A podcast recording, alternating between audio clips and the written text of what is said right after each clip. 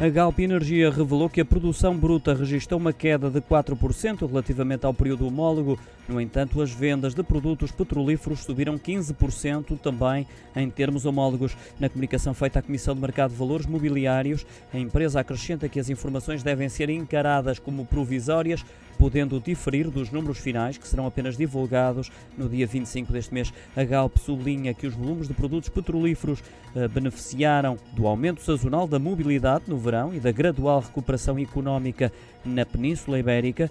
Quanto às vendas de gás natural, que caíram 18% em termos homólogos e 2% relativamente ao trimestre anterior, a empresa refere que refletem sobretudo o efeito sazonal na procura, não havendo benefício para a Galp resultante do aumento verificado no preço do gás natural. Já as vendas de eletricidade a clientes subiram 25% em termos homólogos e 7% relativamente ao trimestre anterior.